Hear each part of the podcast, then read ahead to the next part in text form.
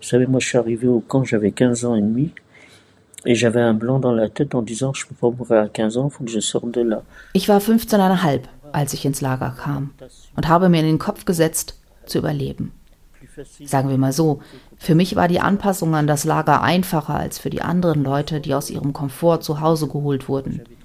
Ich hatte mich schon daran gewöhnt, nicht jeden Tag zu essen und nicht zu wissen, wo ich schlafen sollte. Daher war die Ankunft in Auschwitz für mich weniger traumatisch als für andere Menschen. Ich weiß nicht, ob es das war, was mir geholfen hat zu überleben. Eigentlich ist es vor allem ein Glücksfaktor. Ich glaube, 98 Prozent Wahrscheinlichkeit, dass man Auschwitz nicht überlebt. Facteur chance.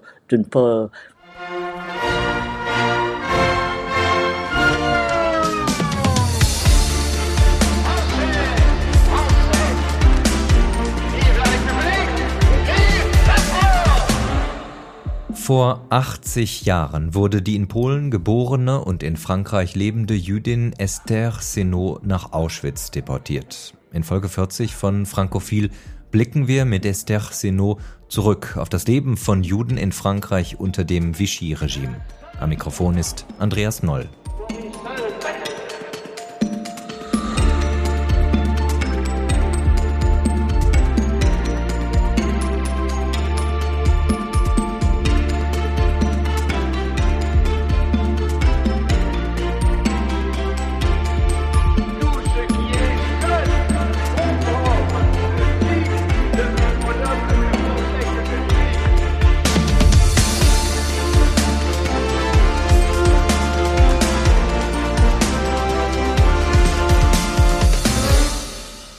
Seit 1988 treffen sich in Auschwitz am nationalen israelischen Holocaust-Gedenktag Überlebende KZ-Häftlinge, ihre Kinder, Enkel und junge Juden aus aller Welt zum Marsch der Lebenden. Als Erinnerung an den Todesmarsch bei der Auflösung des größten Konzentrationslagers im Januar 1945. In diesem Jahr findet der Marsch am 18. April statt. Esther Senot hat an diesem Todesmarsch von Auschwitz teilgenommen und ihn überlebt. Vor 80 Jahren wurde die in Polen geborene und im Pariser Einwandererstadtteil Belleville aufgewachsene Jüdin von der französischen Hauptstadt ins Vernichtungslager Auschwitz deportiert. Als eine von rund 76.000 Juden, die während der deutschen Besatzung aus Frankreich deportiert wurden. Als einziges Mitglied ihrer Familie hat Senot Auschwitz überlebt auch im hohen Alter spricht sie als Zeitzeugin regelmäßig vor Schulklassen in Frankreich und reist mindestens einmal im Jahr in das deutsche Vernichtungslager im heutigen Polen, um auch dort als Zeitzeugin von der Shoah zu berichten. Für Frankophil erinnert sich Esther Senot an ihre Kindheit in Frankreich, die deutsche Besatzung und die Deportation nach Auschwitz und die Zeit nach der Befreiung. Bien, écoutez, euh, Nous sommes arrivés à Paris en 1930, évidemment dans une mauvaise période, puisqu'il y avait une grave crise économique mondiale. Euh, nous étions une famille nombreuse avec euh, très peu de moyens. Meine Familie kam 1930 nach Paris, während der Weltwirtschaftskrise. Ich hatte viele Geschwister, wir hatten wenig Geld, aber ich habe dennoch eine schöne Kindheit gehabt. Wir fühlten uns sofort integriert in Belleville diesem sehr armen und benachteiligten Viertel. Es lebten viele Immigranten aus Mitteleuropa dort. Es gab eine sehr starke Solidarität. Als wir von Polen nach Paris gezogen sind, war ich eineinhalb Jahre alt. Ich bin in Belleville in den Kindergarten gegangen, auch auf die Grundschule. Ein Teil meiner Familie war schon Anfang des 20. Jahrhunderts nach Frankreich ausgewandert. Als meine Eltern nach Frankreich kamen, waren sie Idealisten. Für sie ging es um Freiheit und Demokratie. Drei Viertel der Leute, die in Belleville wohnten, waren Idealisten. Religion spielte da keine große Rolle. In meiner Familie waren alle sehr stark in der kommunistischen Partei engagiert, wie viele Leute bei uns im Viertel. Enfin, disons, oui, dans ma famille, oui, tout le monde était très, très impliqué euh, au Parti communiste, euh, et beaucoup de gens dans ce quartier égal, également. La vie a commencé à être bousculée pour nous, évidemment, quand il y a eu euh, la, la, grande offensive que les, que les armées allemandes ont décidé en mai 1940. Als Deutschland Frankreich im Mai 1940 überfiel, überschlugen sich für uns die Ereignisse. Leider kapitulierte die französische Armee nach wenigen Wochen. Das war natürlich eine nationale Katastrophe, denn man hatte nicht mit diesem Zusammenbruch der französischen Armee gerechnet. Es kam zum Exodus. Viele flohen vor den anrückenden Deutschen. Die französische Regierung trat wegen dieses Debakels zurück und Marschall Pétain übernahm die Macht. Er bat um einen Waffenstillstand. Euh, et c'est le maréchal Pétain qui a été euh, nommé der damals 85 Jahre alte Marschall Philippe Pétain war während des Ersten Weltkriegs zum gefeierten Nationalhelden geworden. Bei der verlustreichen Schlacht von Verdun 1916 hatte er den Deutschen die Stirn geboten und militärische Erfolge errungen. Schon kurz nach dem Überfall der Deutschen auf Frankreich rief Regierungschef Paul Renaud Pétain von seinem damaligen Botschafterposten in Madrid zurück und machte die Symbolfigur des Durchhaltewillens im Ersten Weltkrieg zum stellvertretenden Regierungschef in Paris. Le vainqueur de Verdun, le maréchal Pétain, est revenu ce matin de Madrid où il a rendu tant de services à la France. Il est désormais à mes côtés comme ministre d'État vice-président du Conseil, mettant toute sa sagesse et toute sa force au service du pays. Er wird all seine Weisheit und all seine Kraft in den Dienst unseres Landes stellen, so Renault, und bleiben, bis der Krieg gewonnen ist. Am 16. Juni 1940, fünf Wochen nach Beginn des deutschen Westfeldzuges, wird Pétain neuer Regierungschef in Frankreich, ersetzt Renault. Schon einen Tag später wendet sich Pétain an die Bevölkerung mit der Botschaft, dass es Zeit sei, den Kampf gegen die Deutschen zu beenden. En ces heures douloureuses, je pense aux malheureux réfugiés qui, dans un dénuement extrême, sillonnent nos routes. Je leur exprime ma compassion et ma sollicitude. C'est le cœur serré que je vous dise aujourd'hui qu'il faut cesser le combat. Alors en demandant l'armistice, évidemment, la guerre était terminée pour, euh, pour la France. Damit war der Krieg für Frankreich vorbei. Die deutschen Truppen kamen an der Loire zum Stehen. Sie besetzten also den gesamten Norden Frankreichs bis zur Loire und die gesamte Atlantikküste, die vom Norden bis zur spanischen Grenze reichte. Dieser ganze Teil war von den Deutschen besetzt und dort zogen sie die sogenannte Demarkationslinie, die Frankreich in zwei Hälften teilte. Das heißt in zwei oder drei, wenn Sie so wollen, denn die Italiener hatten Frankreich 1940 den Krieg erklärt, als der Krieg schon fast vorbei war, und die Italiener besetzten Savoyen, Hochsavoyen und einen Teil von Nizza. Also war Frankreich völlig zersplittert. Nach dem Waffenstillstand ließ sich Pétain in Vichy nieder. Il s'est installé donc euh, à Vichy, là où il a formé son gouvernement.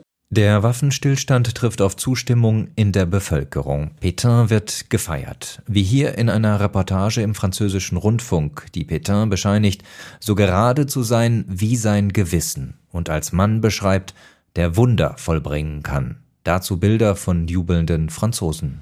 Il semble surgir de la grandeur antique. Il est droit comme sa conscience. Sa moustache a l'impeccable blancheur de la vertu.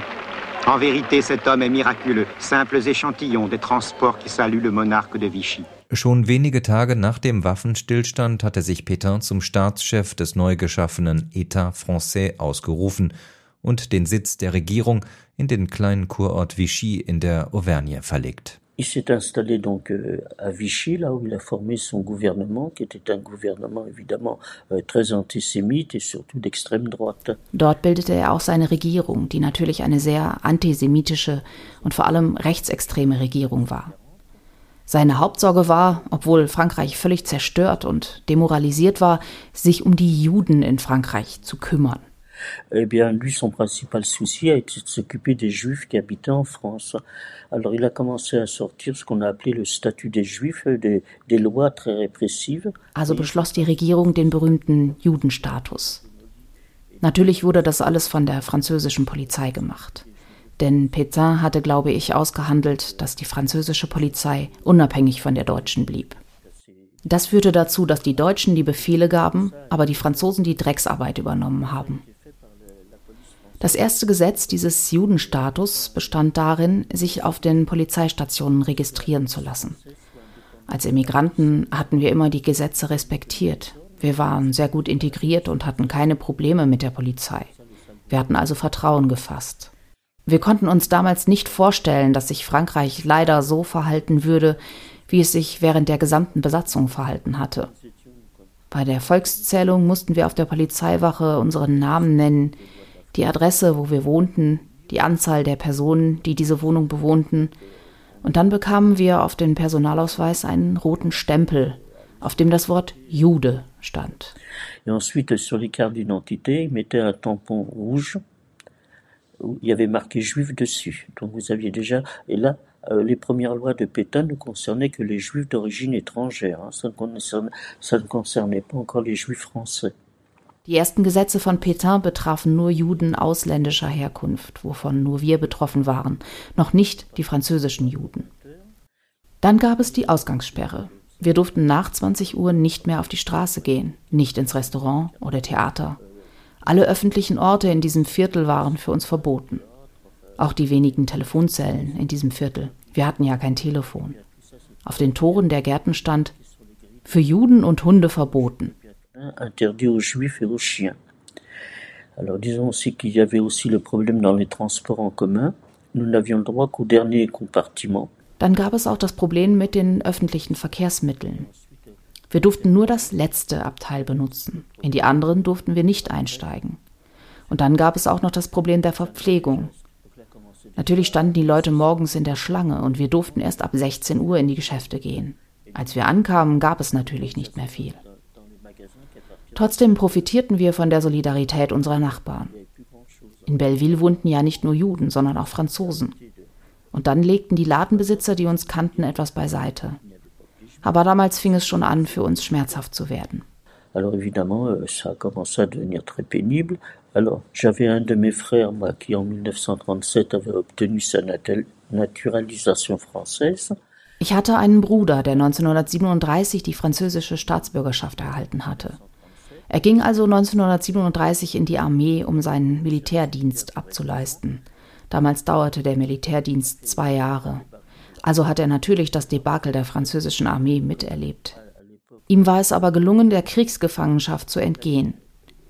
Ihm gelang es 1940 in die freie Zone bis nach Po zu kommen. Ein anderer Bruder, der politisch sehr engagiert war, hatte Frankreich bereits während des Spanischen Bürgerkriegs verlassen, um dort zu kämpfen. Und dann haben wir es so geschafft, mühsam bis zum Mai 1941, als ein neues Gesetz in Kraft trat. Zu diesem Zeitpunkt erhielt einer meiner Brüder, der 19 Jahre alt war, eine Vorladung. Er sollte sich wegen Familienangelegenheiten auf der Polizeiwache melden. An diesem Tag gab es 4000 Männer in allen Pariser Bezirken und sogar in den Vororten, die einzeln mit ihren Vorladungen erschienen. Et ce jour-là, il y a eu 4000 hommes dans, dans, tous les arrondissements de Paris et même dans la banlieue, euh, qui se sont présentés individuellement avec, euh, avec leur convocation. Et là, ils ont été immédiatement arrêtés. Und dort wurden sie sofort festgenommen und in zwei Internierungslager gebracht. Die wurden im Loiret auf der Seite von Orléans eröffnet. Eines der Lager hieß Lager Pithiviers und das andere Lager Beaune-la-Rolande. Und die 4000 Männer zwischen 18 und 50 Jahren wurden in diese beiden Lager geschickt. Er blieb dort von Mai 1941 bis Juni 1942, wo die ersten Deportationen begannen. Das heißt, dass man damals nicht von Konzentrationslagern oder Vernichtungslagern sprach, sondern nur von Arbeitslagern. Die französische Bevölkerung war nicht beunruhigt. Schließlich gab es zu dieser Zeit mehr als eine Million französische Kriegsgefangene in Deutschland in den Arbeitslagern. Die Franzosen sahen nicht ein, warum diese Menschen, all diese Männer im arbeitsfähigen Alter nicht nach Deutschland zum Arbeiten gehen sollten. Pourquoi que ces gens, euh, tous ces hommes qui étaient en âge de travailler, n'iraient pas travailler en Allemagne Alors finalement, les premières déportations ont commencé de, dans ces deux camps d'internement de Pithiviers et de Bonne-la-Rolande. Mon frère a été déporté en juin 1942. Schließlich kam es zu den ersten Deportationen in Frankreich. Mein Bruder wurde im Juni 1942 deportiert. Jeder Transport aus Frankreich musste damals mindestens 1000 Personen umfassen und eine Nummer tragen. Sein Transport trug bereits die Nummer 4. Es gab also schon seit Juni 42 drei Transporte, die vorher abgefahren sind. Leider nicht in Richtung eines Arbeitslagers, sondern direkt ins Lager Auschwitz-Birkenau. Und von diesen ersten Transporten gab es so gut wie keine Überlebenden. Ich habe noch einen anderen Bruder, der war damals 25 Jahre alt und sehr krank. Er wurde leider auf der Straße bei einer einfachen Polizeikontrolle festgenommen. Als es diese Gesetze gegen die Juden gab, patrouillierte die Polizei in allen Straßen von Paris, in den Bahnhöfen, auf den Terrassen der Cafés, um die Ausweispapiere zu verlangen. Mein anderer Bruder wurde festgenommen. Er wurde ins Lager Drancy bei Paris geschickt und dann wurde er wieder aus gesundheitlichen Gründen freigelassen. Im gleichen Jahr wurde er aber noch einmal festgenommen. Da brachte ihn die Polizei zu einem Kommissariat im 11. Arrondissement. Es gibt seine eigene Version und die Version der Polizisten, dass er versucht hatte, sich umzubringen, dass er sich in Wirklichkeit selbst verletzt hatte, als er im Krankenhaus landete. Und es gibt die Version, dass er vor der französischen Polizei zusammengeschlagen wurde. Er kam ins Krankenhaus, wo ihn Ärzte und Schwestern versucht haben, vor der Polizei zu beschützen. Über eines der ersten Widerstandsnetzwerke bekam mein Bruder falsche Papiere und konnte so nach Périgueux in die freie Zone geschleust werden. Letztendlich war er der Einzige, der den Krieg überlebt hat. Aber er ist sehr schnell nach dem Krieg gestorben. Enfin, finalement, c'est le seul qui a survécu après la guerre, enfin, il est décédé très rapidement après la guerre. Alors, vous voyez, euh, à partir du, de juin aussi, il y a une nouvelle loi de Pétain qui est sortie, qu'il fallait déjà encore aller dans les commissariats pour, pour acheter ce qu'on appelait l'étoile jaune. Alors là, c'était une bande de tissu jaune avec l'étoile de David en noir et inscrit euh, juif à l'intérieur en noir. Im Juni 42 mussten Juden dann auf die Polizeiwachen gehen und den gelben Stern kaufen.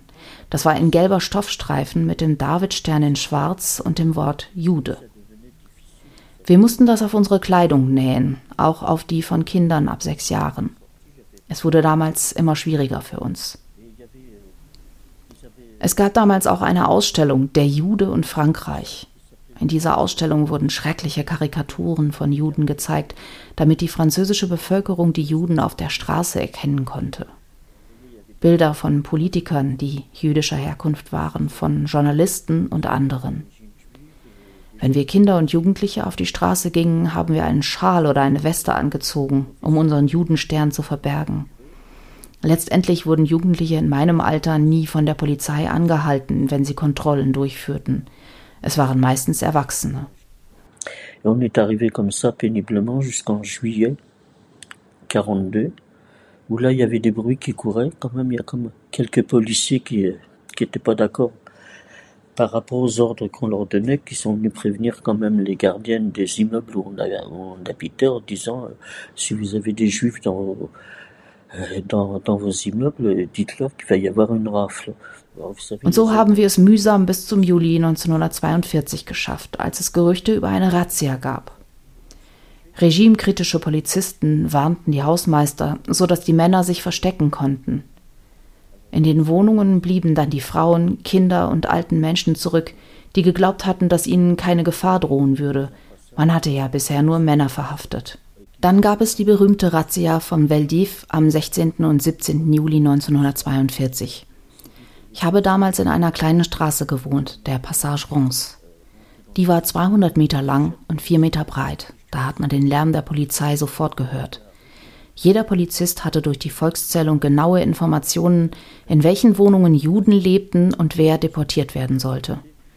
Sie gingen dann von Stockwerk zu Stockwerk, klopften an die Türen und riefen Packen Sie eine kleine Tasche zusammen und kommen Sie nach unten. Man hörte Schreie von Frauen, die die Tür nicht öffnen wollten, und man hörte den Lärm der Schlagstöcke. Au fur et à mesure qu'ils montaient, on entendait des hurlements, des cris, euh, des, femmes qui ne voulaient pas ouvrir la porte, donc qui défonçaient à coups de matraque. Et puis finalement, évidemment, nous, dans, l'immeuble, on les voyait pas, on, entendait les bruits. Alors là, on s'est mis à la fenêtre parce que notre fenêtre donnait sur les immeubles d'en face. Wir haben uns ans Fenster gestellt, weil unser Fenster auf die Gebäude auf der anderen Straßenseite zeigte. Vier Meter, das ist nicht breit. Ich habe Frauen mit schreienden Kindern und große Familien herunterkommen sehen. Ich habe das Blut von alten Menschen gesehen, alte Menschen auf Tragen. Es herrschte ein großes Durcheinander den ganzen Vormittag der Razzia. Man muss dazu sagen, dass in der Wohnung nur noch meine Eltern waren. Ich hatte meine Schwester, die 16 Jahre alt war, ich war 14 Jahre alt und hatte einen kleinen Bruder von elf Jahren. Wir standen also am Fenster und beobachteten das Geschehen völlig verdattert und sagten, was ist denn da im Block los? Und nachdem die Razzia beendet war, wurden all diese Menschen zum Ende der Passage geleitet, wo die Pariser Busse warteten. Sie hatten eine Turnhalle namens Velodrome d'Hiver beschlagnahmt, um all diese Menschen dorthin zu transportieren. In dieser 200 Meter langen Passage standen 66 Erwachsene und etwa 100 Kinder. Die Kinder und Frauen wurden in die Lager Pithiviers und Bon-la-Rolande gebracht, die leergeräumt waren, da alle Lager, alle Männer deportiert wurden. Die Frauen und Kinder wurden in die Lager von Pithiviers und Bon-la-Rolande geschickt und die anderen wurden ins Wintervelodrom geschickt. Et les autres ont été envoyés donc au Vélodrome d'hiver et ensuite évidemment euh, au bout de quelques jours Une fois que la rafle était terminée, bah, évidemment, on a été surpris parce qu'ils sont pas venus chez nous. Als die Razzia beendet war, waren wir überrascht, weil die Polizisten nicht zu uns gekommen waren. Meine Mutter war sehr besorgt, weil unsere ganze Familie in diesem Viertel wohnte. Sie hat dann meine Schwester und mich gebeten, dass wir alle abklappern sollten, um zu schauen, ob jemand mitgenommen wurde. Ich habe mich dann am 16. Juli am späten Vormittag von meiner Schwester getrennt. Meine Mutter hatte mich zu meiner Schwägerin geschickt, zur Frau meines Bruders, der in der Armee war und einen vierjährigen Jungen hatte. Also wurde ich gebeten, zu ihnen zu gehen. Sie wohnten in der Nähe der Place de la République. Das war schon ein weiter Weg von Belleville. Als ich bei der Wohnung meiner Schwägerin ankam, stand die Hausmeisterin an der Tür und sagte zu mir, Du brauchst nicht nach deiner Schwägerin zu schauen, sie wurde nicht festgenommen. Mein Bruder hatte es geschafft, sie über die Demarkationslinie zu bringen. Da gab es weniger Probleme für meine Schwägerin, weil Pétain noch nicht angeordnet hatte, auch französische Juden zu deportieren. Für sie gab es also weniger Probleme, da sie und das Kind Franzosen waren. Also machte ich mich wieder auf den Weg, um meiner Mutter die gute Nachricht zu überbringen. Ich habe vielleicht eineinhalb bis zwei Stunden für den Rückweg gebraucht. Doch in der Zwischenzeit war die Polizei zurückgekehrt in die Straße und hatte meine Eltern und meinen kleinen Bruder mitgenommen und die Wohnung versiegelt. Man konnte nicht mehr in die Wohnung. Jetzt war ich natürlich hilflos. Was sollte ich jetzt tun? Malheureusement le policier était revenu entre-temps. Donc euh, il a arrêté mes parents et mon petit frère qui avait 11 ans. Et quand ils arrêtaient les gens, ils mettaient les scellés sur l'appartement. Alors évidemment, une fois qu'il y avait les scellés, on ne pouvait plus rentrer. Alors évidemment, je me suis trouvé un petit peu euh, démuni en disant qu'est-ce que je vais faire hein, Parce que moi j'étais parti, au mois de juillet il faisait chaud, j'avais juste une petite robe d'été et puis des espadrilles, hein, c'est tout ce que j'avais sur, sur moi. Im Juli war es heiß. Ich hatte nur ein kleines Sommerkleid an und ein Espadrille an den Füßen. Das war alles. Also bin ich zu der Hausmeisterin gegangen und habe gefragt, was passiert ist. Und ob meine Schwester, die auch unterwegs war, zwischenzeitlich zurückgekommen ist. Nein, sagte die Hausmeisterin. Ich habe deiner Mutter angeboten, den Kleinen zu nehmen, denn mein damals elf Jahre alter Bruder war in Frankreich geboren, also Franzose. Er stand nicht auf der Liste. Aber meine Mutter wollte sich nicht von ihm trennen.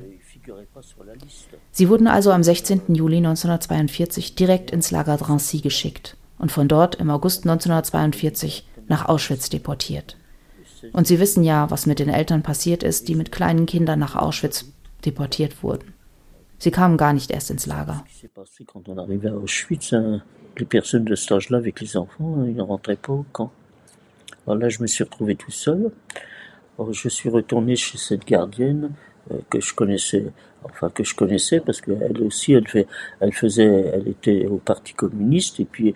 Euh, ich bin dann zu der Hausmeisterin, die in der kommunistischen Partei war und einer Widerstandsgruppe angehörte. Die ersten Widerstandsnetzwerke wurden damals von der Kommunistischen Partei aufgebaut. Als ich also zurückkam, um zu erklären, dass ich nicht wusste, wohin ich gehen sollte, konnte ich zwei Wochen bei ihr untertauchen. Das war natürlich ziemlich gefährlich, denn es wurden Plakate aufgehängt, auf denen stand, dass die Franzosen, die Juden versteckten, auch verhaftet werden würden.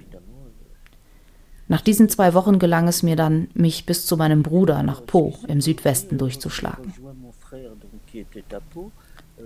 Im Herbst 1942 sind die Alliierten in Nordafrika gelandet. Als Vergeltung hatten die Deutschen ganz Frankreich besetzt. Es gab also keine Demarkationslinie mehr.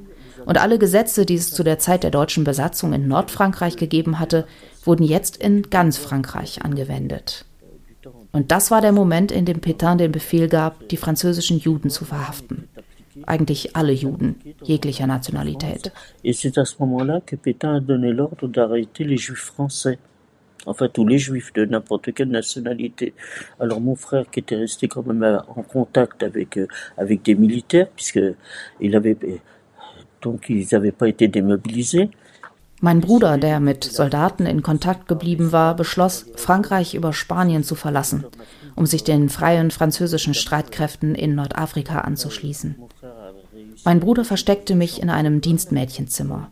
Ich konnte natürlich nicht raus, da er Franzose war und ich Polin mit demselben Namen. Es war also gefährlich. Jeden Morgen ging er zur Versorgungsstelle und brachte mir Bücher mit, damit ich mich beschäftigen konnte. Bis November war ich in diesem Zimmer. Dann beschloss mein Bruder zu gehen. Er ließ mir alles Geld, das er zur Verfügung hatte, und sagte, versuche eine Familie zu finden, die dich versteckt. Such dir eine Arbeit. Dann machte er sich auf den Weg. An der spanischen Grenze wurde er von Francos Polizei einige Monate lang festgehalten. Nach der Freilassung ging er nach Nordafrika und hat sich in Casablanca den freien französischen Streitkräften angeschlossen. Ich war dann wieder auf mich allein gestellt, mit meinen 14 Jahren in Po. Ich wusste ja auch nicht, was mit meiner Familie passiert war. Ich wusste ja nicht, dass sie in ein Lager und dann nach Auschwitz deportiert worden waren.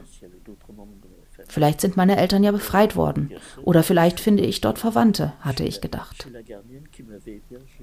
Tatsächlich konnte ich den Zug ohne Schwierigkeiten zurück nach Paris nehmen. Aber die Wohnung dort war immer noch versiegelt. Ich ging wieder zu der Hausmeisterin, bei der ich untergekommen war.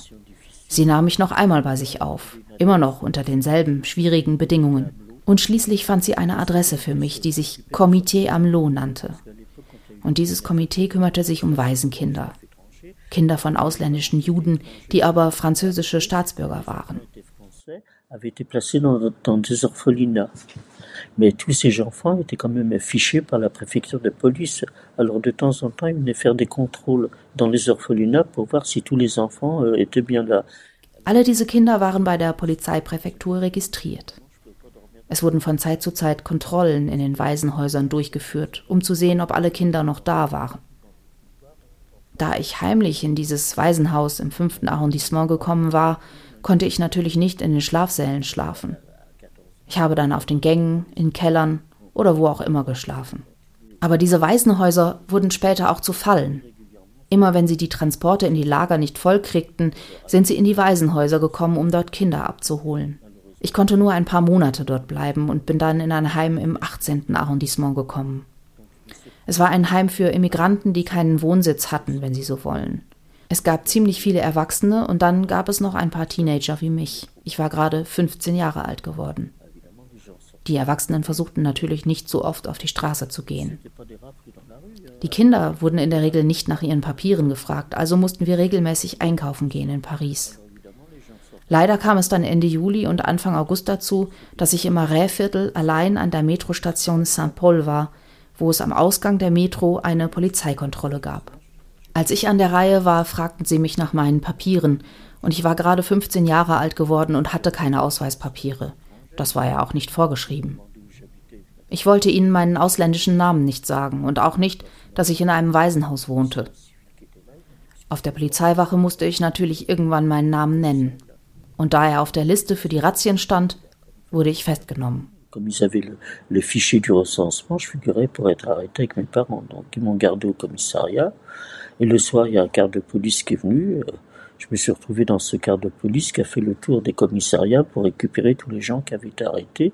Et je me suis retrouvé donc euh, au, au camp de Drancy. Abends kam dann ein Polizeiwagen, der alle Festgenommenen von den Polizeiwachen eingesammelt hat.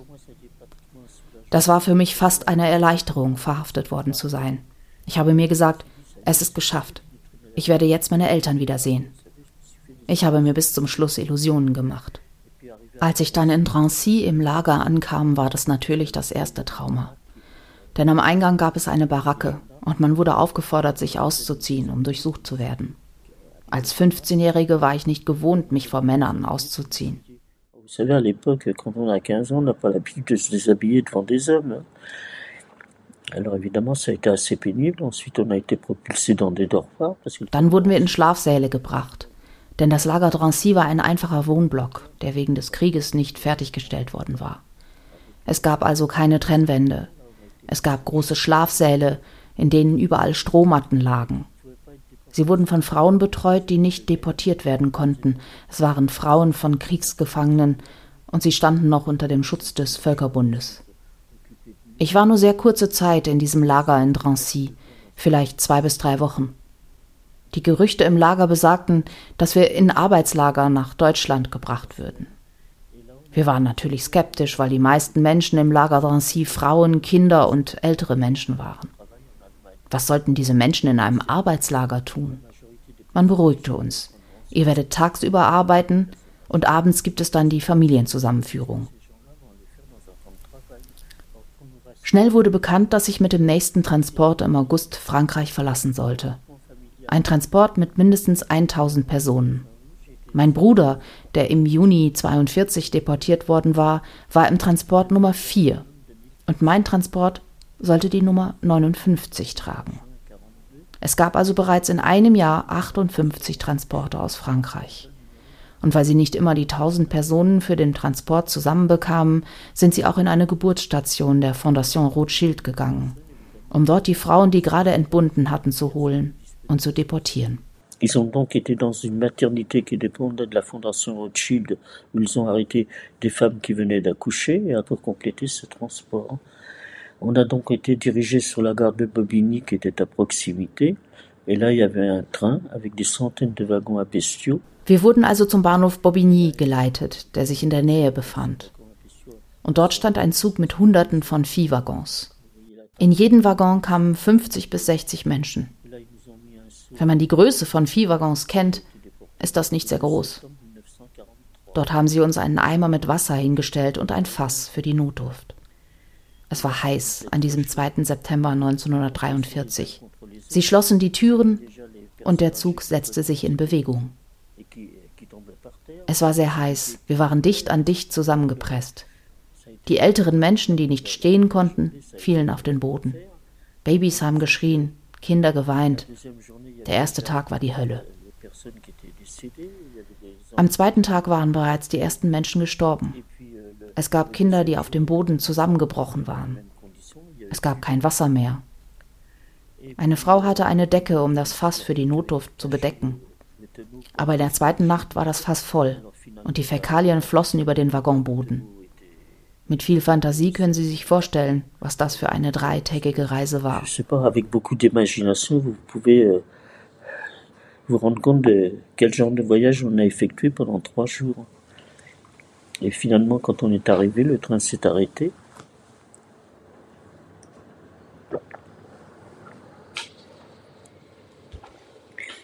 Là, évidemment, les portes se sont ouvertes. Et c'est là qu'on a vu les premiers Allemands. On est arrivé sur un quai, euh, qui était un, un, quai en béton, euh, sur plusieurs kilomètres. Und schließlich hielt Zug. Die Türen wurden geöffnet. Und da sahen wir die ersten Deutschen. Wir kamen auf einen Bahnsteig, der ein kilometerlanger Betonbahnsteig war. Wir sahen die Kapos, die Wächter des Lagers, die mit Schlagstöcken ankamen, um alle aus den Waggons herauszuholen.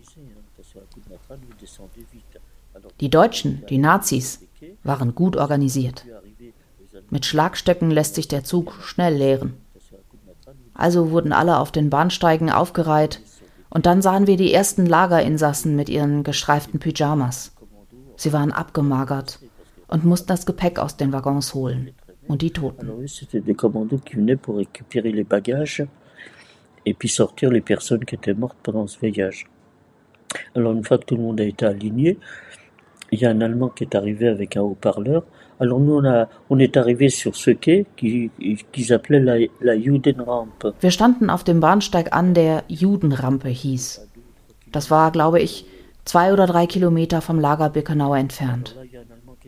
Und dann kam ein Deutscher mit einem Lautsprecher und sagte, dass Frauen, Kinder und erschöpfte Menschen in die LKWs steigen könnten. Denn das Lager sei ein paar Kilometer entfernt und das würde ihnen den Weg dorthin erleichtern. Rund 650 Personen sind dann in die LKWs eingestiegen. Sobald alle diese Leute in den LKWs waren, marschierten wir vor drei Deutschen, die am anderen Ende des Bahnsteigs waren. Die hatten einen Hund bei sich. Das war die erste Selektion. Es wurden also 106 Frauen ausgewählt. Und auf der Seite der Männer waren es 230. C'était donc, euh, ce qu'on a su par la suite, la première sélection. On a donc été sélectionné à 106 femmes. Et du côté des hommes, il y en a eu 230. Alors à la suite de ça, les camions sont partis et nous, nous sommes partis à pied en direction du camp. Wir machten uns zu Fuß auf den Weg zum Lager. Und als wir vor dem Haupteingang ankamen, öffneten sich die Tore und da konnten wir nicht sagen, dass wir viel gesehen haben. Wir haben vor allem Rauch gesehen. Es war ein dichter schwarzer Rauch, der schlecht roch. Was ich Ihnen sagen kann, ist, dass ich im Lager Drancy eine junge Frau kennengelernt habe, die fünf Jahre älter war als ich und ich habe ihr gesagt, weil man uns ja von Arbeitslagern erzählt hatte, das wären bestimmt die Schornsteine von Fabriken, in denen gearbeitet wird. Wir machten uns immer noch Illusionen. Das Lager ist ungefähr 175 Hektar groß. Es gab hunderte Baracken und es war umgeben von Stacheldraht mit Wachtürmen. Man sah Leute, die im Hintergrund rannten. Wir fragten uns, in was für eine Hölle wir waren. Als wir am Ende der Hauptstraße im Lager angekommen waren, wurden wir in ein Gebäude gebracht. Sie sagten uns, dass wir uns ausziehen sollten und dass wir duschen würden. Et là, on nous a mis dans un bâtiment en nous disant de nous déshabiller, que nous allions prendre une douche. Alors évidemment, pour nous, il y a, on a eu droit à une vraie douche du fait qu'on était sélectionné pour les travaux forcés. Natürlich bekamen wir eine richtige Dusche, da wir für die Zwangsarbeit ausgewählt worden waren. Eine kalte Dusche ohne Seife oder Handtuch, da das Gepäck auf dem Bahnsteig geblieben war. Und als das vorbei war, kamen wir in ein anderes Gebäude. Dort standen große Tische mit Männern, die uns komplett rasierten und uns eine Nummer auf den Arm tätowierten.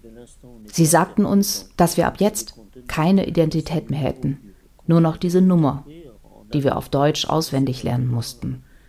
Das ist nicht einfach, wenn man kein Deutsch spricht, sich eine Nummer zu merken. Aber wenn man sofort niedergeknüppelt wird, wenn man die Nummer nicht aufsagt, lernt man schnell.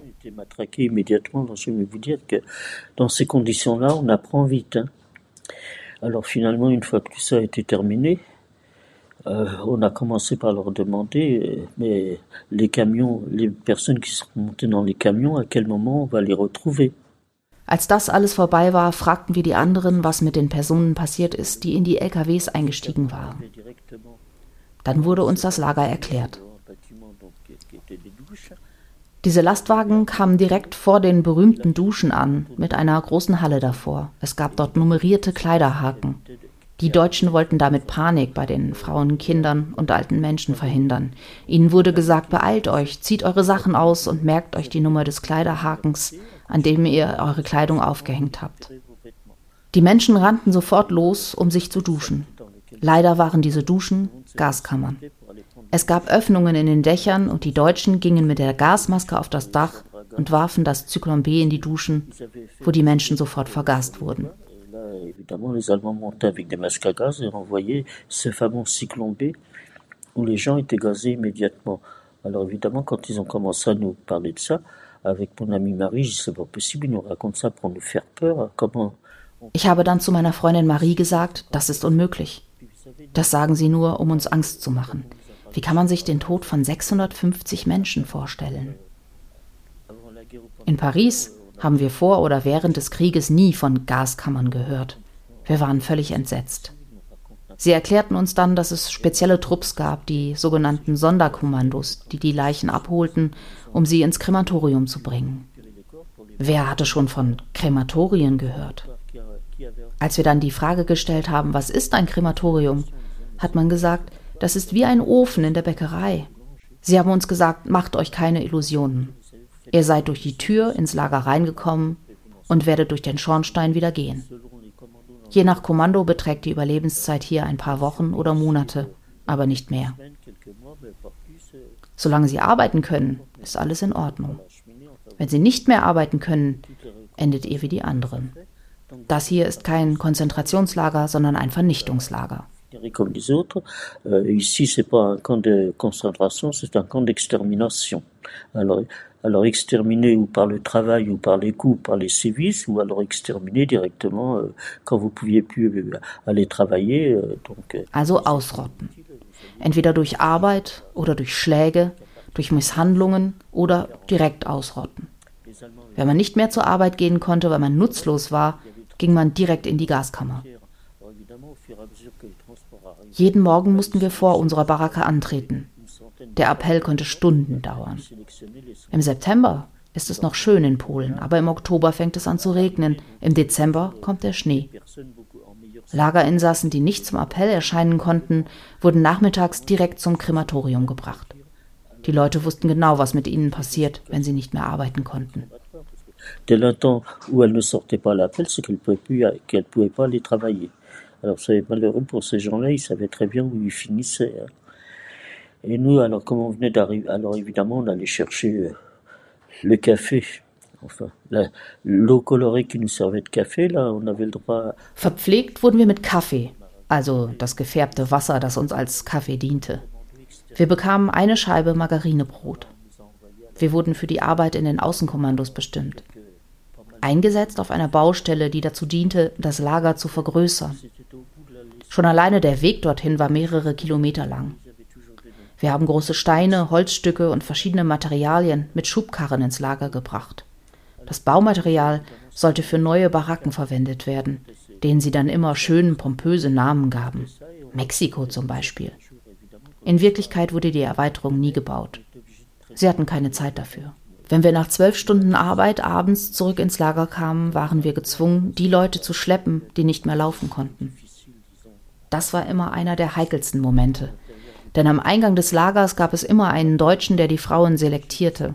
Der schaute jede einzelne an, ob sie noch in der Lage war, am nächsten Tag zu arbeiten.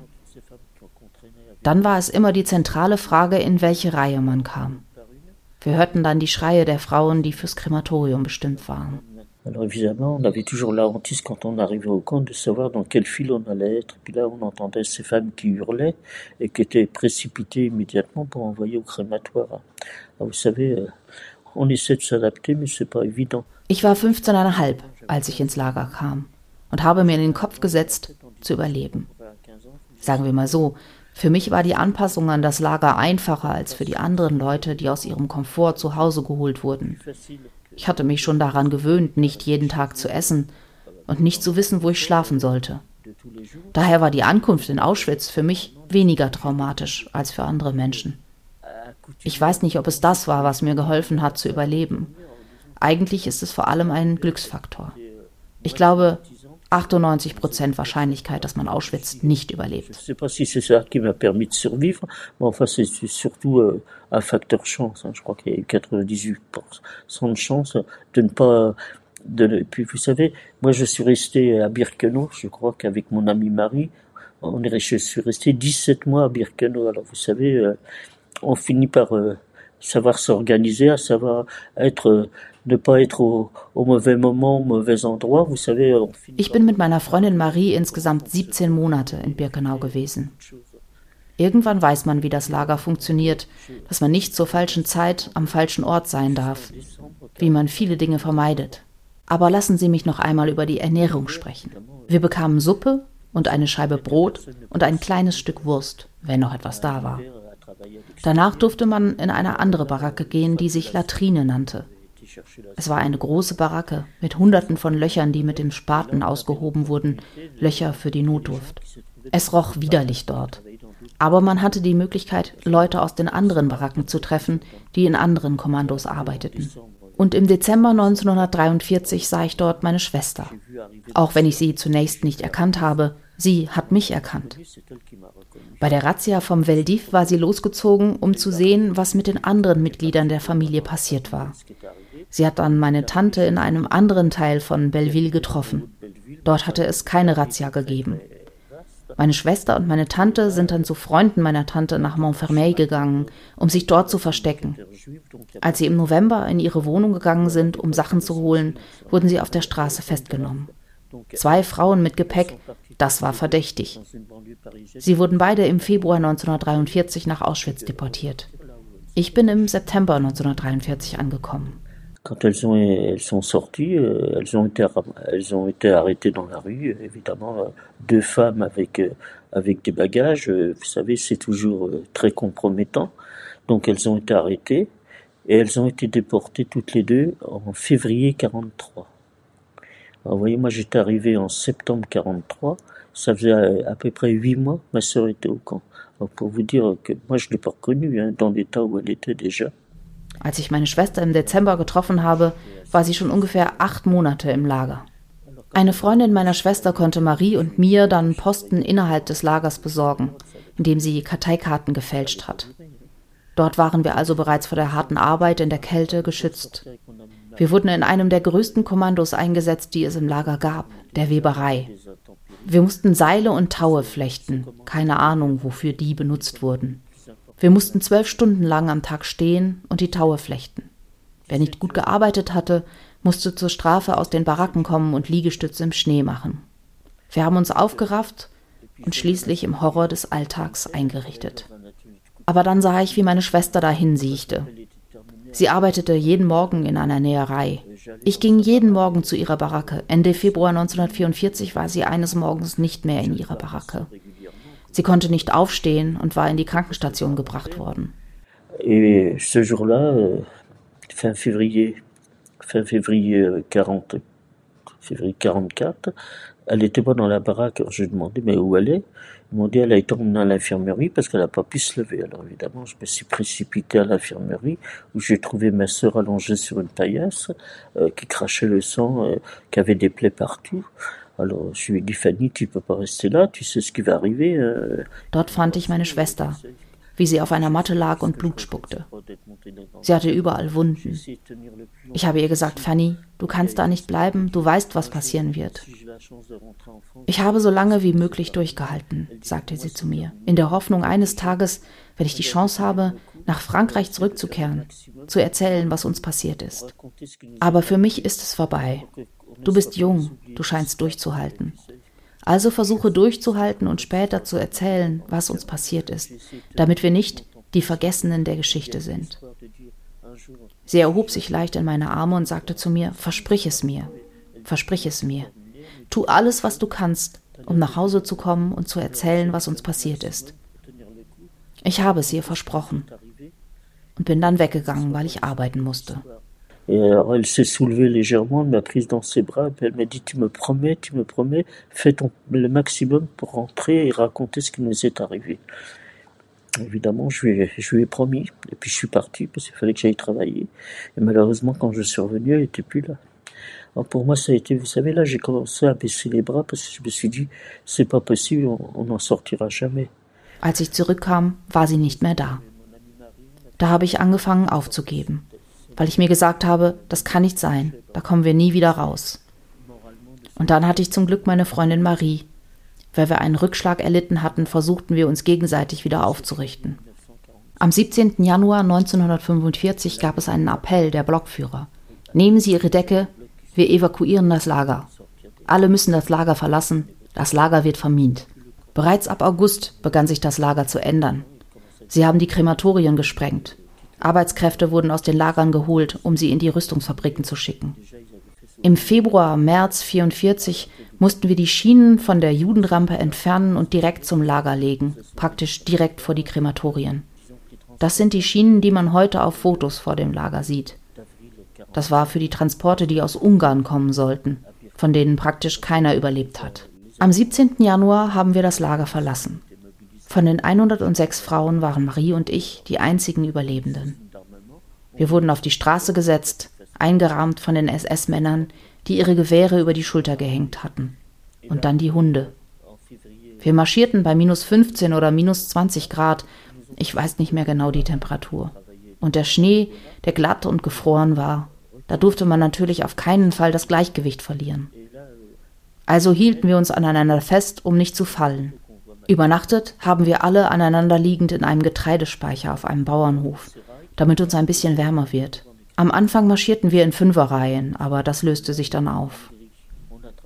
Wer auf dem Marsch fiel, bekam von der SS eine Kugel in den Hinterkopf und blieb am Straßenrand liegen. Von einem Rangierbahnhof bei Gleiwitz ging es in offenen Waggons für Kohletransporte weiter. Wir saßen mit Schnee bedeckt, weil es schneite, und so kamen wir bis zum Lager Bergen-Belsen in Deutschland. Wir waren 58.000 auf diesen Todesmärschen.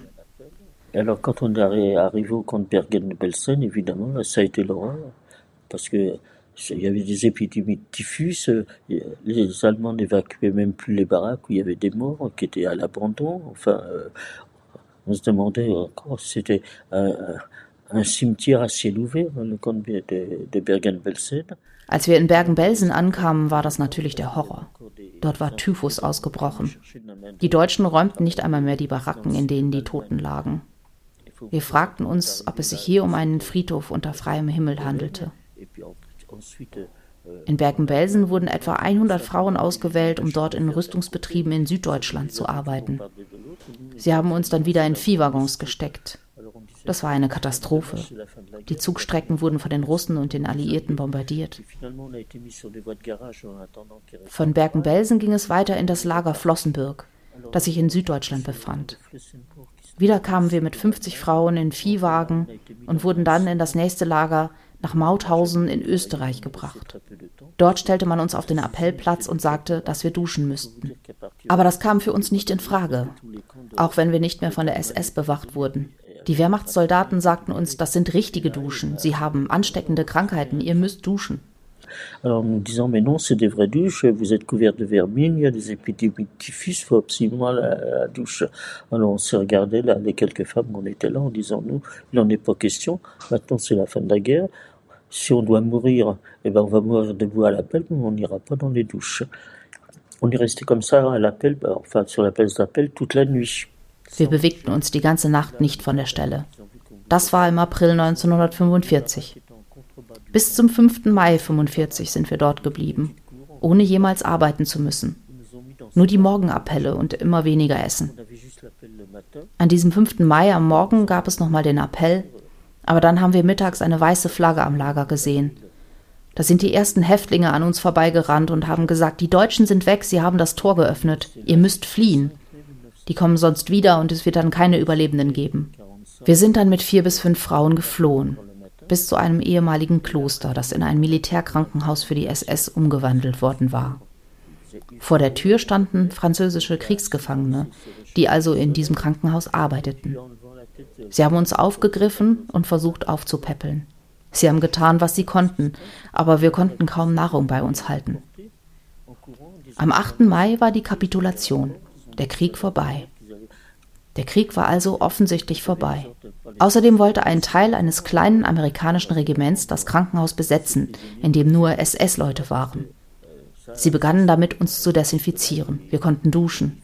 Ich wog damals nur noch 32 Kilogramm und hatte Typhus. Wir hatten Glück, dass es in allen Armeen Militärärzte gibt. Wir wurden also bis Ende Mai 45 in diesem Krankenhaus behandelt und versorgt. Wir waren immer noch sehr schwach. Die Amerikaner haben uns auch ordentliche Kleidung gegeben und mit einem Militärflugzeug nach Villa Coublay in der Nähe von Paris zurückgebracht. Dort wurden wir zum Hotel Lutetia gebracht. Das war beschlagnahmt worden, um hunderte Überlebende unterzubringen. Meine Reise war hier zu Ende. Là, c'est un hôtel qui avait été réquisitionné pour recevoir les survivants. Alors voilà, mon, mon voyage s'est terminé là. Alors moi j'avais le problème, c'est que j'ai été déporté à 15 ans et quand je suis revenu j'en avais 17 pratiquement. Et la majorité en France était à 21 ans. Ich hatte aber das Problem, dass ich im Alter von 15 deportiert wurde. Und als ich zurückkam, war ich 17 Jahre alt. In Frankreich wird man erst mit 21 volljährig. Im Hotel Lutetia haben sie mir dann angeboten, in einem Waisenhaus unterzukommen. Das war für mich indiskutabel. Ich konnte dann aber mit Marie und ihrem Verlobten das Hotel verlassen. Wir bekamen noch ein bisschen Geld. Wir konnten dann in ein Einzimmer-Apartment ihres Verlobten, der bei seinen Eltern wieder einzog. Nach ein paar Tagen hatte ich zu Marie gesagt, wir sollten in Belleville schauen, um zu sehen, ob vielleicht noch Familienmitglieder von mir da sind. Wir machten uns beide auf den Weg. Als wir in Belleville ankamen, hatte ich gerade mal zwei Kilo zugenommen, mehr nicht. Und die Haare waren auch noch nicht wieder gewachsen. Fast ein Jahr nach dem Ende des Krieges in Frankreich gab es ja eigentlich keine geschorenen Frauen mehr. Also sammelte sich gleich eine kleine Menschenansammlung um uns herum. Was ist denn mit euch los? Erzählt. Euh, qui sont venus vers nous en nous disant mais qu'est-ce qui vous est arrivé Racontez-nous. On a commencé à parler euh, en voulant expliquer ce qui nous est arrivé. On lisait l'incrédulité dans leurs yeux en disant mais c'est pas possible, vous racontez n'importe quoi. Vous êtes devenue folle, c'est pas possible euh, de raconter, de propager des histoires pareilles. Euh, enfin, finalement, et puis euh, il y en a un qui était dans, ce dans ce petit groupe de gens qui nous regarde et nous dit Vous êtes revenus si peu nombreuses, qu'est-ce que vous avez fait vous pour revenir et pas les autres? Wir fingen an zu erzählen, aber sie glaubten uns nicht. Ihr seid verrückt geworden, sagten sie uns.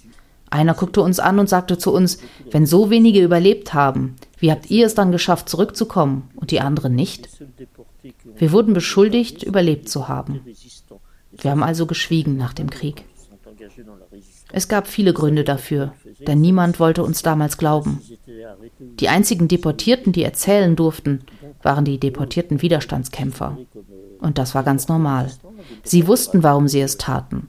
Sie wussten, was passiert, wenn sie verhaftet werden dass sie erschossen oder deportiert werden konnten.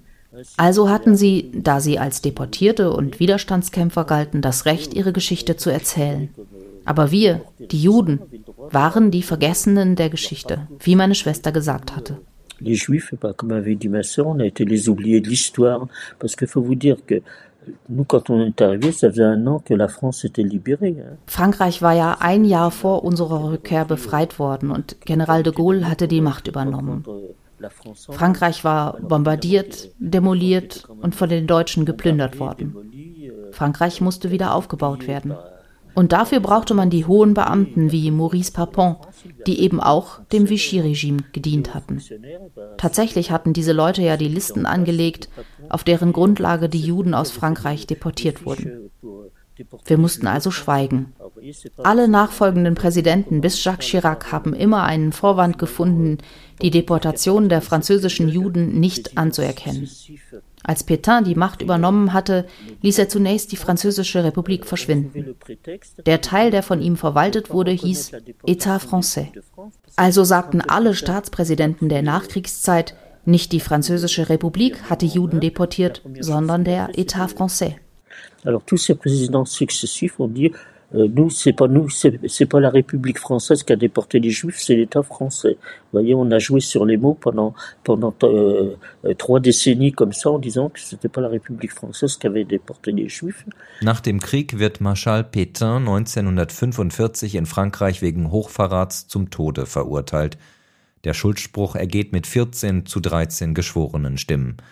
Eine Mehrheit der Geschworenen empfiehlt aber angesichts des hohen Alters Pétains die Aussetzung der Todesstrafe und die Umwandlung in eine lebenslange Haft. Der provisorische Regierungschef Charles de Gaulle folgt dieser Empfehlung umgehend. Pétain verbringt seine letzten Lebensjahre auf einer Insel im Atlantik und büßt auch Jahrzehnte später seinen Nimbus als Retter Frankreichs nicht ein. Zum 50. Jahrestag der Schlacht von Verdun spricht Staatspräsident Charles de Gaulle 1966 von Fehlern Pétains im tiefsten Winter seines Lebens. Aber, so de Gaulle, seine Leistungen und sein Ruhm im Ersten Weltkrieg könne das Vaterland weder bestreiten noch verkennen. Si par malheur en d'autres temps, en l'extrême hiver de sa vie, au milieu d'événements excessifs, l'usure de l'âge mena le maréchal Pétain à des défaillances condamnables, la gloire qu'il acquit à Verdun, qu'il avait acquise à Verdun 25 ans auparavant et qu'il garda en conduisant ensuite l'armée française à la victoire, ne saurait être contestée ni méconnue par la patrie. Erst 1995, am 53. Jahrestag der Razzia des Wintervelodroms, erkennt Staatspräsident Jacques Chirac offiziell die Beteiligung Frankreichs an der Deportation der Juden an. In einer historischen Rede. Ces heures noires souillent à jamais notre histoire et sont une injure à notre passé et à nos traditions. Oui, la folie criminelle de l'occupant a été, chacun le sait, secondée par des Français, secondée par l'État français. Diese Stunden der Finsternis, so Chirac, besudeln unsere Geschichte für immer. Sie sind eine Schande für unsere Vergangenheit und für unsere Traditionen. Der kriminelle Wahn der Besatzer, jeder weiß das, wurde von Franzosen unterstützt, wurde vom französischen Staat unterstützt. Je veux dire, quand je suis revenu euh, de déportation, euh, j'avais une haine contre les Allemands, euh, contre les Français également, hein, parce que s'ils n'avaient pas, s'ils n'avaient pas collaboré, si la police n'avait pas collaboré. Ich hatte damals einen Hass auf die Deutschen, aber auch auf die Franzosen. Denn wenn die französische Polizei nicht kollaboriert hätte, hätten die Deutschen nicht die Listen der Juden gehabt, die sie deportiert haben. Frankreich hat den Deutschen die Arbeit erleichtert. Wir trafen in Frankreich auf völlige Gleichgültigkeit. Die Menschen begannen zu leben, gingen aus, tanzten und sangen, waren euphorisch. Und dann kamen wir, mit dem ganzen Elend der Welt auf unseren Schultern. Ich ging regelmäßig zu einem jüdischen Verein, der mich unterstützte. Da gab es auch eine Krankenstation, in der wir medizinisch betreut wurden. Wir konnten natürlich nicht schlafen mit all den Problemen, die wir hatten. Sie gaben uns Medikamente, Tabletten, Beruhigungsmittel. Und dann, eines Abends, gab ich schließlich auf und schluckte drei Schachteln Tabletten. Ich fand mich in einem Krankenhaus wieder. Es dauerte sechs Monate, bis ich wieder auf die Beine kam und aus dem Krankenhaus entlassen wurde. Auch die Arbeitssuche war ein großes Problem. Ich hatte ja mit zwölfeinhalb Jahren die Schule verlassen, keine Ausbildung. Ich habe dann irgendwann eine Stelle als Lagerarbeiterin bekommen. Ich sollte Kleider aufhängen, das Geschäft putzen. Ich blieb eine Woche in diesem Laden und am Samstag kam die Chefin zu mir und sagte, dass die Verkäuferin krank sei. Ab diesem Zeitpunkt durfte ich auch als Verkäuferin arbeiten. Acht Jahre habe ich in diesem Geschäft gearbeitet. Das hat mein Leben stabilisiert. Mit 20 habe ich meinen ersten Urlaub gemacht. 1948 war das. Eine Arbeitskollegin hatte im August eine kleine Wohnung am Meer gemietet, in Saint-Brévin-les-Pins, in der Nähe von Nantes. Wir teilten uns die Miete. Es war sehr schön, aber ich hatte natürlich auch Probleme, denn ich hatte ja meine KZ-Nummer auf dem Arm tätowiert. Das habe ich immer mit einem Handtuch verdeckt. Ich habe nie jemandem erzählt, dass ich deportiert worden war. Das interessierte auch keinen. In diesem Urlaub habe ich auch einen jungen Mann kennengelernt, den ich später geheiratet habe. Wir haben drei Kinder bekommen, sechs Enkelkinder und sechs Urenkel. Für mich war es wie eine Rache am Leben. Ich bin als Waise aus dem Krieg zurückgekommen und habe es geschafft, wieder eine ganze Familie zu gründen. Alors là, je me suis marié, j'ai eu trois enfants, j'ai six petits-enfants, j'ai six arrière-petits-enfants. Et pour moi, ça a été une revanche sur la vie. J'étais revenu orpheliné, j'ai réussi quand même à refaire toute une famille. On n'avait pas le droit de parler, on n'avait pas le droit de témoigner. Euh, mon mari n'était pas juif. Auch in der Familie haben wir nicht über die Vergangenheit gesprochen. Mein Mann war kein Jude, also habe ich nicht in jüdischen Kreisen verkehrt. Meine Kinder haben in der Schule nur ganz kurz über den Zweiten Weltkrieg gesprochen. Man kann doch auch nicht mit Grundschulkindern darüber sprechen. Ich habe das auch nicht bereut. Meine Kinder hatten eine normale Kindheit. Sie haben von meiner Vergangenheit erst erfahren, als sie in dem Alter waren, um das zu verstehen.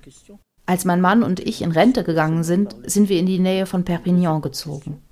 Dort gab es eine Vereinigung von Brigadisten aus dem spanischen Bürgerkrieg, die an Schulen über ihre Vergangenheit gesprochen haben. Die Männer haben mich überredet, auch von meinem Leben zu berichten. Es gab in dieser Region praktisch keine jüdische Gemeinde. Worüber sollte ich mit ihnen reden? Ab 1990 begann ich trotzdem von meiner Vergangenheit in Auschwitz zu berichten. Ich bin 32 Jahre in Südfrankreich geblieben und immer wieder als Zeitzeugin aufgetreten. 2007 ist mein Mann leider verstorben. Da meine Kinder in Paris wohnen, bin ich wieder hierher gezogen. Ab da habe ich auch mit den ersten Reisen nach Auschwitz begonnen.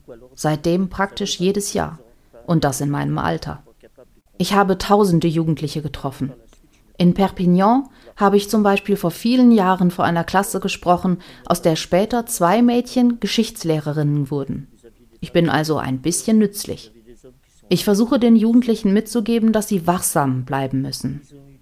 Was uns Juden passiert ist, kann sich leider wiederholen. Es gibt die Diktatur und die Demokratie. Die Diktatur führt nach Auschwitz.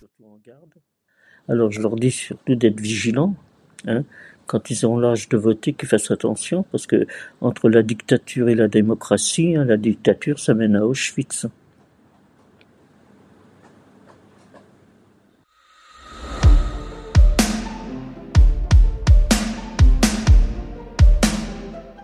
Folge 40 von Frankophil über das Leben der Juden unter dem Vichy-Regime und der deutschen Besatzung mit der Auschwitz-Überlebenden Esther Seno. Ihr Zeitzeugenbericht wurde gesprochen von Britta Wörner. Esther Seno hat gemeinsam mit der Historikerin Isabelle Ernaud ein Buch veröffentlicht über ihre Zeit in Auschwitz. La Petite Fille du Passage Rons heißt es und ist bei Grasset erschienen. Die wissenschaftliche Begleitung dieser Folge lag bei Landry Charrier. Der Dank für die Unterstützung bei der Produktion geht an die Kommission für die Entschädigung der Opfer von Enteignungen, eine Organisation der französischen Regierung, an das Gustav Stresemann Institut in Bonn und den Deutsch-Französischen Bürgerfonds. Am Mikrofon war Andreas Noll.